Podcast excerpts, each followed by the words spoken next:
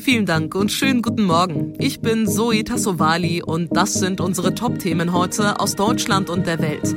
Expertengremium zur Wirksamkeit von Corona-Maßnahmen, Warnstreiks bei Geldboten und neues Gesetz zu retuschierten Werbefotos in Norwegen.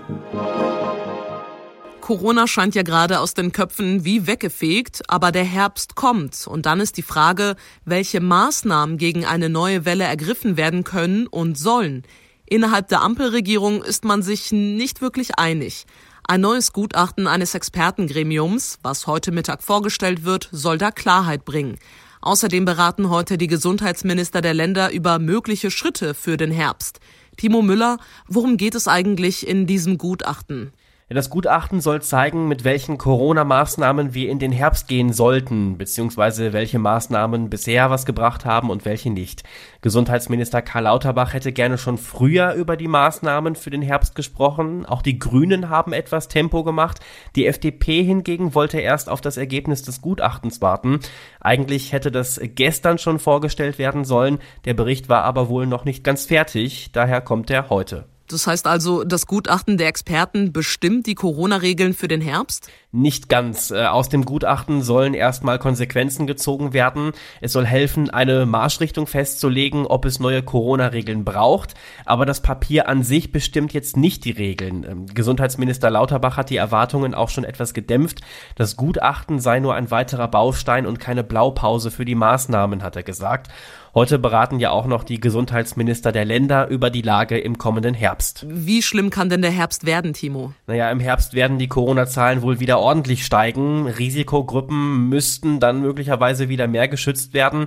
Das ist zumindest die Prognose vom Immunologen Dr. Carsten Watzel, aber nur, wenn dann auch weiterhin die BA5-Variante unterwegs ist. Was da aber natürlich dann wieder eine Rolle spielt, ist, dass Menschen, die sich jetzt über den Sommer mit BA5 infiziert haben, wahrscheinlich sich nicht in großen großen Stile jetzt im Herbst nochmal mit BA5 anstecken können, weil sie dann eine Immunität haben. Außerdem soll im Herbst auch noch der angepasste Corona-Impfstoff verfügbar sein. Auch der soll dann gegen die Welle helfen. Danke für die Infos, Timo Müller. Mehr Geldautomaten als üblich dürften in den kommenden Tagen vorübergehend kein Geld ausspucken. Die Gewerkschaft Verdi hat bundesweit Geldboten zu Warnstreiks aufgerufen, die die Maschinen sonst mit Bargeld befüllen. Bürgerinnen und Bürger sollten sich daher vorsorglich ausreichend mit Bargeld versorgen, sagt die Gewerkschaft. Auch die dritte Verhandlungsrunde in dieser Woche zwischen der Gewerkschaft Verdi und Vertretern der Geld- und Wertbranche blieb ergebnislos. Kommenden Mittwoch wollen sich beide Seiten wieder an einen Tisch setzen.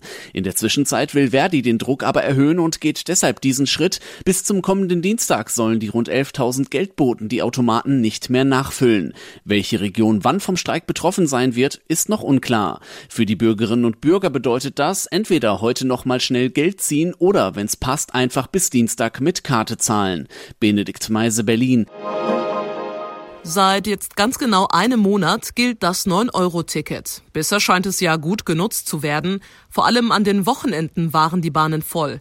Wer weiter vergünstigt fahren möchte, muss ab heute ein neues Monatsticket kaufen. An der Zapfsäule scheint der Tankrabatt aber nach wie vor verpufft zu sein. Die Preise für Benzin und Diesel kratzen weiter an der 2-Euro-Marke.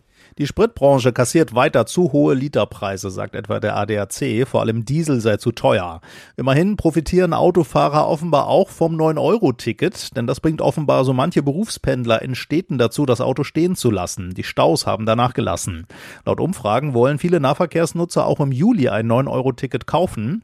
An Wochenenden und auf den Urlaubsstrecken dürfte es aber wieder vollste Züge geben im Juli, verschärft durch eine Rekordzahl an Baustellen. Ronny Thorau, Berlin. In Norwegen gibt es ab heute ein neues Gesetz zu Werbefotos. Ab jetzt muss Werbung, in der das Aussehen von Personen geändert worden ist, gekennzeichnet werden. Wenn also Körper, Gesichtsform und Haut aufgehübscht wurden oder anderweitig bearbeitet wurden, muss das Foto mit einem kreisrunden einheitlichen Hinweis versehen werden. Sigrid Harms in Oslo, was ist denn der Hintergrund zu diesem Gesetz? Was soll das bringen? Ja, der Regierung geht es in erster Linie darum, dass Kindern und Jugendlichen nicht mehr vorgegaukelt wird, dass die in der Werbung alle so perfekt aussehen. Oft sind dort ja idealisierte Körper dargestellt, die gar nicht der Realität entsprechen. Und das muss jetzt eben gekennzeichnet werden, damit wir alle sofort sehen, diese Person ist das Produkt von Photoshop. Also lass dich nicht stressen, weil du nicht so eine gute Figur oder so eine makellose Haut hast. Wie soll das aussehen und wie weit geht das? Müssen jetzt auch Influencer auf Instagram alle bearbeiteten Fotos kennzeichnen? Jede Reklame, in der das Aussehen einer Person manipuliert wurde, muss fortan ein Logo ins Bild einblenden. Das sieht aus wie ein runder Stempel mit der Warnung retuschierte Person. Und die Größe des Stempels ist natürlich auch festgelegt. Zur Kennzeichnung verpflichtet sind alle Formen von Werbung auf allen Plattformen, also in Zeitungen, im Fernsehen, auf Plakaten und in den sozialen Medien. Und wenn ein Influencer für sich selbst oder ein Produkt Werbung macht und sein Bild bearbeitet, dann gelten die Regeln auch für sie oder ihn. Ja, aber was passiert, wenn dagegen verstoßen wird und wie soll das kontrolliert werden? Für die Kontrolle zuständig ist eine staatliche Behörde, die man mit Verbraucheragentur übersetzen könnte. Äh, die bietet den Werbetreibenden Hilfestellung an, hat aber auch die Autorität, die Originalaufnahmen eines Werbetreters zum Beispiel einzufordern. Und stellt sie dann fest, dass die Bilder manipuliert wurden, ohne dass das gekennzeichnet wurde, dann muss der Werbetreibende mit einem Bußgeld rechnen. Der Flug wird gestrichen, der Koffer verschwindet, das Hotel ist eine Katastrophe und der Mietwagen gibt den Geist auf. Im Sommerurlaub kann so einiges schiefgehen. In dieser Woche geht es deshalb um unsere Rechte, heute zum Beispiel ums Thema Urlaubsanspruch. Arbeitsrechtlerin Nathalie Obertür vom Deutschen Anwaltverein wenn mein Flug jetzt zum Beispiel gestrichen wird und mein geplanter Urlaub ausfällt, habe ich dann das Recht, meinen Urlaubsantrag quasi zurückzuziehen? Nein, ein Recht, den Urlaub einseitig zurückzuziehen, gibt es nicht. Wenn der Urlaub einmal verbindlich genehmigt ist, dann kann er nur im Einvernehmen mit dem Arbeitgeber wieder aufgehoben werden. Okay, was ist, wenn mein Rückflug gestrichen wird und ich nicht pünktlich zur Arbeit erscheine? Muss ich da Urlaub nehmen oder bekomme ich Lohn? Streng genommen fehlen Sie dann unentschuldigt, dann können Sie im Einvernehmen mit dem Arbeitgeber möglicherweise Überstunden abbauen oder Urlaub nehmen. Ansonsten entfällt der Vergütungsanspruch. Kann ich denn nicht notfalls auch von meinem Urlaubsort aus arbeiten, also quasi im Homeoffice? Auch das geht, allerdings nur, wenn der Arbeitgeber einverstanden ist.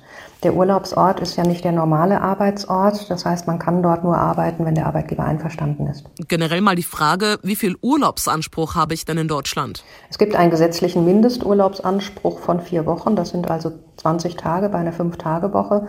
Die meisten Unternehmen ähm, geben aber mehr Urlaub, in der Regel fünf bis sechs Wochen im Jahr. Arbeitsrechtlerin Nathalie Obertür vom Deutschen Anwaltverein. Vielen Dank für das Gespräch. Viele Italiener stöhnen seit Wochen über Dürre und tropische Temperaturen. Statt Regen kommt aber nur die nächste Hitzewelle. Am Wochenende haben die Behörden für Dutzende Städte die höchste Warnstufe ausgerufen. Claudia Wächter in Rom. Claudia, dramatisch heißt ja vor allem, das Wasser wird knapp. Werden jetzt die Wasserhähne schon zugedreht oder können Touristen noch in den Pool springen? Ja, noch werden die Hotelpools gefüllt, aber wie lange noch, fragen sich manche, denn äh, in vielen Städten kommt hier schon jetzt nachts kein Wasser mehr aus dem Hahn. Brunnen wurden abgedreht am Lago Maggiore. Da konnten neulich einige Fähren nicht mehr anlegen. Der Pegel war einfach zu niedrig und ähm, der Po, der Fluss, der verkommt wirklich zum Rinnsal. Alle hier sagen, so schlimm war es noch nie. Oh je, dann hoffen wir vielleicht mal auf einen kleinen Schauer und dass es abkühlt bei euch. Danke, Claudia. Und das war's auch schon für diese Woche. Ich bin Zoe Tassovali und wünsche Ihnen allen ein schönes Wochenende.